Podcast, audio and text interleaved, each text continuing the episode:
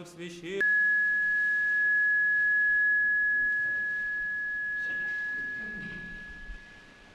Во имя Отца и Сына и Святаго Духа. Аминь. Дорогие отцы, братья и сестры, сегодня наша церковь православная воспоминает память обретения мощей второе преподобного Серафима Саровского.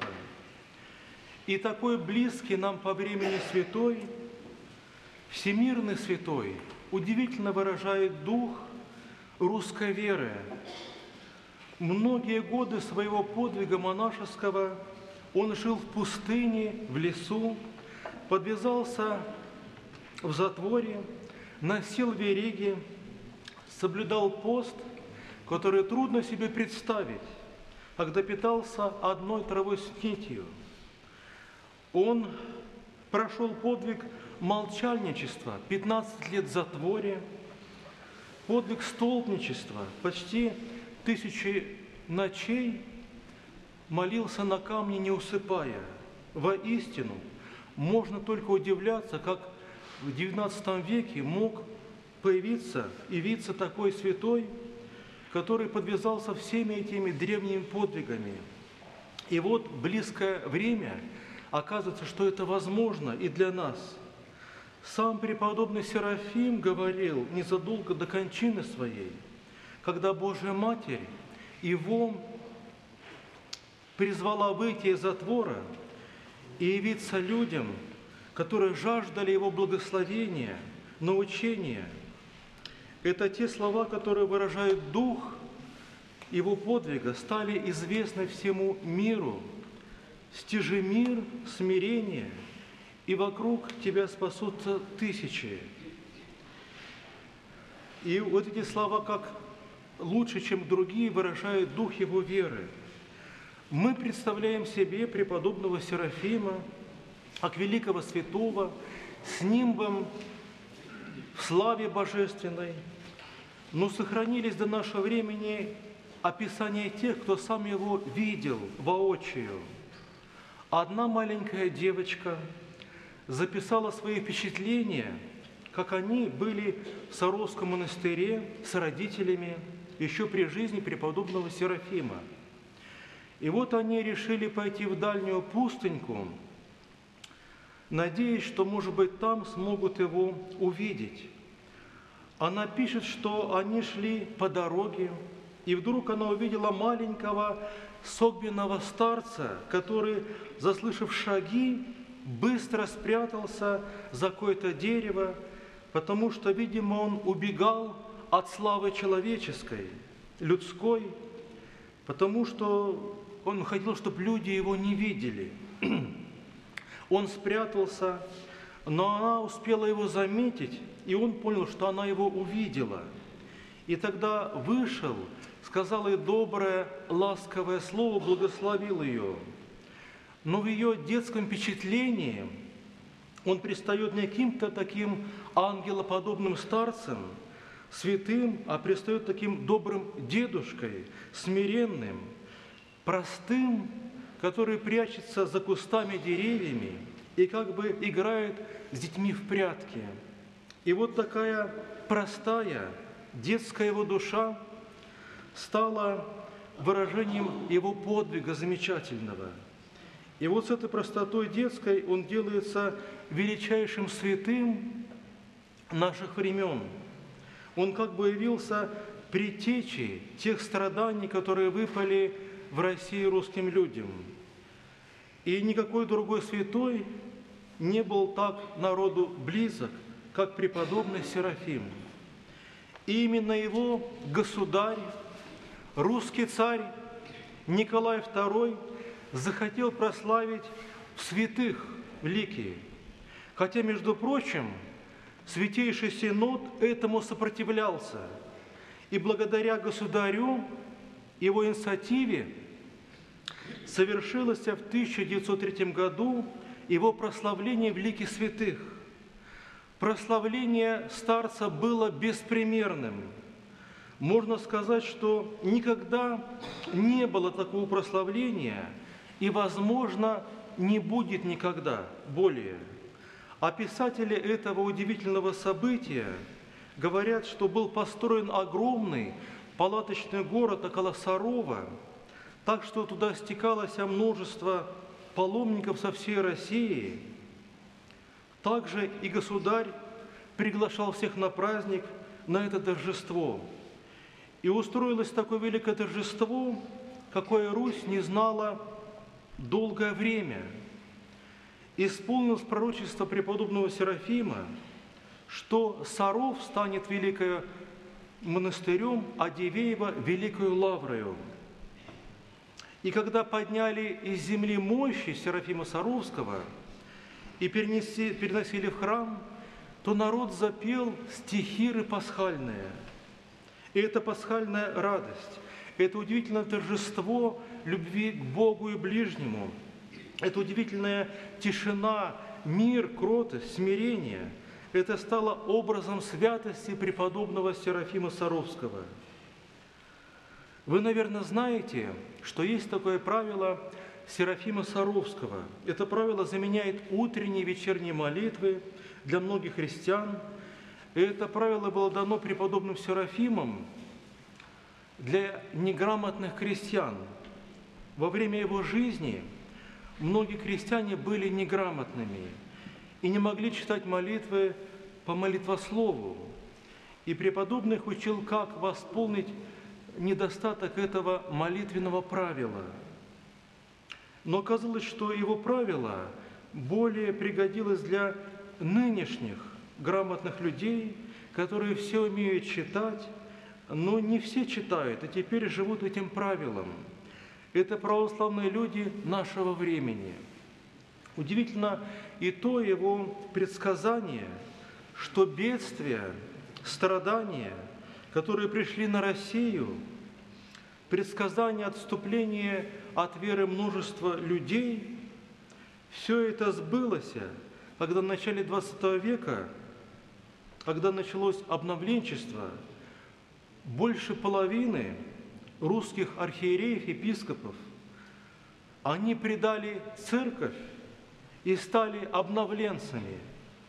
Сбылось и другое его пророчество, что мощи его будут почивать Дивеева, и вот Дивеева стала самым большим крупным монастырем в русской церкви, а может быть и всех православных церквей в мире.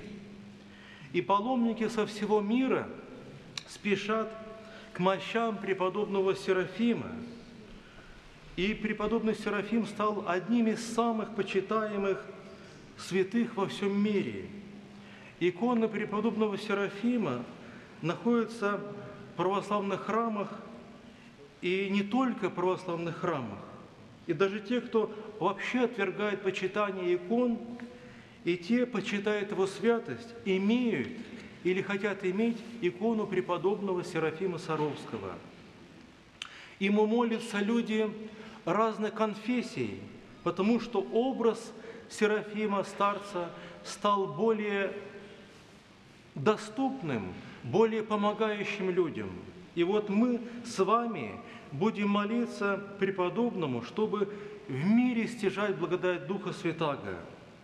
Это учение а стяжание Духа Святаго – это как главная цель жизни нашей, которая прозвучала в беседе с Мотовиловым – открыто в начале XX века, когда оптинский писатель духовный Сергий Нилус нашел дневники Мотовилова и начал читать и беседе его с преподобным Серафимом. И вот таким образом это учение было открыто для всего народа. Это учение предполагало обновление души это учение предполагало учение древних святых отцов, учение Григория Паламы. А возможно ли для человека стяжание Духа Святаго? И Григорий Палама также учил, что Дух Святой может вселиться в человека, и он может светиться светом божественным. И нет бездны неприходимой между Богом и человеком. Господь может прийти к человеку в сердце, переплавить его природу, и это для нас тоже возможно и может быть очень страшно, если мы будем считать, что это не для нас. Вот это древнее учение прозвучало с уст преподобного Серафима и так прозвучало, что стало понятно всем. Будем и мы просить преподобного в наше трудное время, чтобы не оскудил преподобный, чтобы в наше время жили и были люди святой и благочестивой жизни. Удивительно его почитание, хотя со дня кончины прошло почти уже 200 лет, удивительно его подвиг, удивительно смирение, любовь, благодарение, кротость. Хотя он всегда во всем отвергал себя, он готов был не есть, не спать, проводить множество ночей на камне молитв. Он готов был забывать о себе, в затворе оставаться 15 лет. Он всегда был готов на любой подвиг, и не было подвига, который бы он не хотел исполнить. Такова была его любовь к Богу. Во всех своих подвигах он помнил, что самое главное – это любовь к Богу и ближнему. И этой любви он никогда не изменил.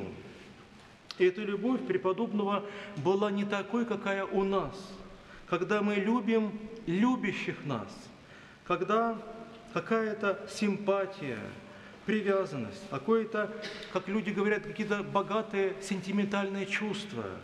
У него была любовь евангельская. Вы помните, когда на него напали разбойники, искалечили его, то он молился за них, если и отказался остаться в монастыре, если только их накажут именно. Вот такова была его любовь к дальним, ближним, добрым и недобрым. Он большие страдания претерпел, чудом остался в живых, был изувечен разбойниками, стал согбенным, и, но преподобный исполнил заповедь к любви к врагам. Преподобный Серафим, который подвязался в Саровском лесу, после себя не оставил ни одной строчки никаких писаний, научений, а все, что было собрано, это было собрано его учениками. И теперь, по прошествии почти 200 лет, он теперь, можно сказать, явился одним из самых известных святых во всем мире русских.